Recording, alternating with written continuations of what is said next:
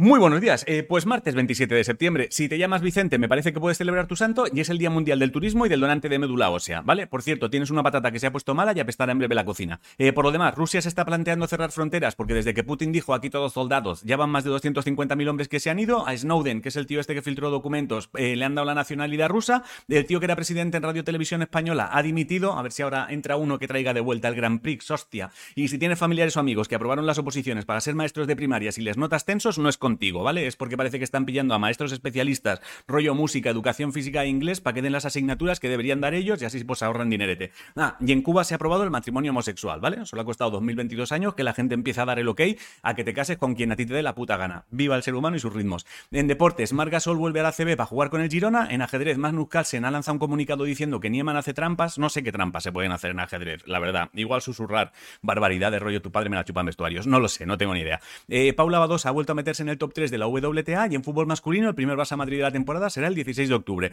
En cultura, si te mola Carmen Mola, tienes nuevo libro disponible desde ya. Las Madres se llama. El Premio Nacional de Diseño lo ha ganado Inma Bermúdez, que en 2014 inventó una lámpara llamada Follow Me, que lo petó, ¿vale? La he buscado en internet y la lámpara es bonita, ¿eh? es bastante chula. Y la actriz Carla Quílez ha sido la actriz más joven en ganar la Concha de Plata Mejor Interpretación en el Festival de San Sebastián por una peli que se llama La Maternal. 14 años tiene Carla. Tú y yo a los 14 todavía había veces que mojábamos la cama. En cosas del espacio, ayer la NASA hizo chocar una sonda contra un asteroide con intención de desviar su trayectoria y la hostia la consiguió. Ahora toca analizar si lo han desviado o simplemente se han gastado millones en romper un cacharro súper caro contra una piedra del espacio. Y en ciencia, ojo que unos investigadores gallegos han creado un juego llamado Panoramix que parece ser podría ayudar a detectar si algo va mal en el cerebro y podría estar asomándose el Alzheimer. Ah, y en temas redes sociales, Instagram ya permite subir vídeos de 60 segundos a stories. Antes solo se podían subir de 30.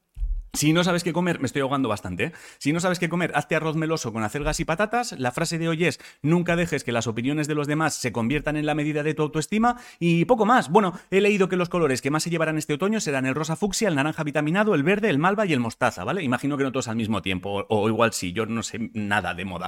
Y hasta aquí el informativo. Os quiero muchísimo a hacer cosas. Mira, cuatro segundos, mírame. Te quiero. Tira.